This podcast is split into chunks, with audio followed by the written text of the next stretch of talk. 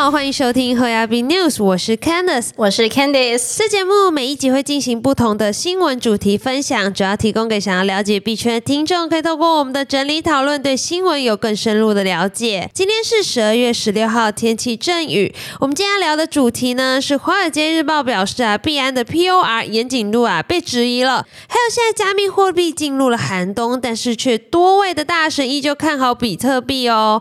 华尔街日报呢？为什么说币安财务状况依旧沉迷？还有会计师去质疑他的储备报告，也就是 POR，它的严谨度是不是有问题呢？我们来看看这个报道是怎么说的。这报道就写到啦，全球最大的加密货币交易所币安在 FTX 爆雷之后呢，在十一月下旬的时候，开始提供使用默克尔数这种数据结构的 BTC 储备证明。十二月七号的时候啊，国际会计师事务所 Mazars 也宣布，已经完成币安比特币 BTC 资产证明的审计报告。但根据《华尔街日报》周末的报道，美国上市公司会计监督委员会的前首席审计师道格拉斯表示，投资者仍不应该对这份报告感到满意。他认为啊，这份报告并没有明确回答资金是否得到充分抵押的问题。马兹尔斯也没有表达保证结论，这意味着这些数字可能不完全准确。对于缺乏币安母公司实际登记的基本资讯或掌控权的问题，币安战略长 Hillman 表示，他无法提供币安的最终母公司名称，因为币安在过去一年半的时间里一直在进行大规模的公司重组。但他证实，币安创办人兼执行长赵长鹏是百。Finance.com 交易所和币安美国业务的大股东。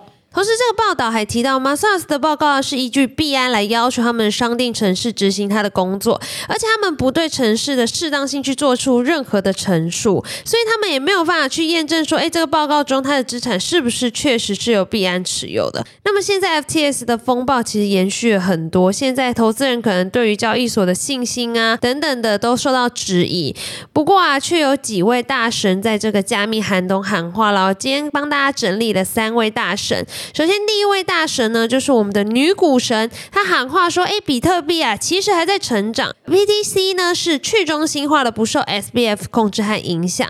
像 FTS 这样的中心化交易所垮台，但它根本原因是因为他们打着去中心化旗号，但是它的权力是集中在比较少数人手上，而且比较不透明的。这反而凸显了比特币它强调去中心化的重要性。而我们的女股神 Cathy Wood 就在十二月一号发 Twitter 附和了这个观。观点，我们来看他是怎么说的。他写说啊，在不透明中心化玩家引发的危机期间，比特币区块链并没有停滞不前，所以这也难怪啊。SBF 不喜欢比特币，它透明而且去中心化，你没有办法控制它。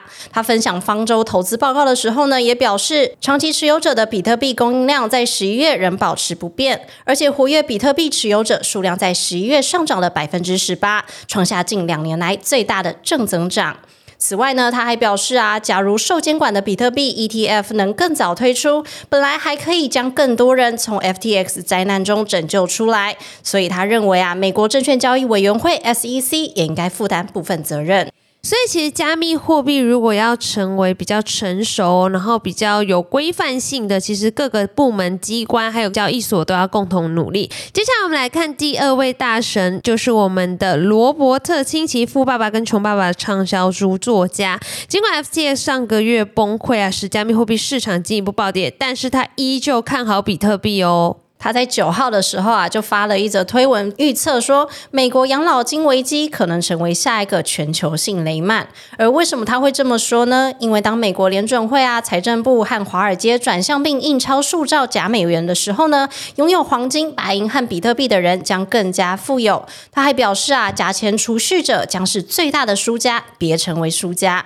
他就强调啦，比特币不是问题所在，FTX、拜登犯罪家族、联准会、马克思主义教育。者腐败的政客、选举舞弊，才真的是大问题。好的，那接下来我们来看最后一位大神他是怎么说的。啊我们的创投教父 Tim Draper，他就在本周接受加密投资公司摩根西的访谈中提到了政府转向和采用比特币经济后呢带来的影响和好处。他表示，比特币将带领萨尔瓦多成为世界上最富有的国家之一哦。Draper 呢，他就将萨尔瓦多啊和新加坡、韩国进行了比较。他指出啊，这些曾经贫穷但迅速崛起的国家，完全是来自公民给给的自由和信任。除了萨尔瓦多，他也表示，像是中非共和国啊、马耳他和瑞士，同样也可以透过比特币成为一个成功的国家，因为他们啊都正在使比特币成为经济的一部分。比如说前阵子瑞士的麦当劳也开始接受比特币还有 USDT 支付喽。没错，那本集的新闻分享就到这边结束了。若听众有任何国内外新闻或消息，希望我们帮忙阅读，可以在下方留言告诉我们。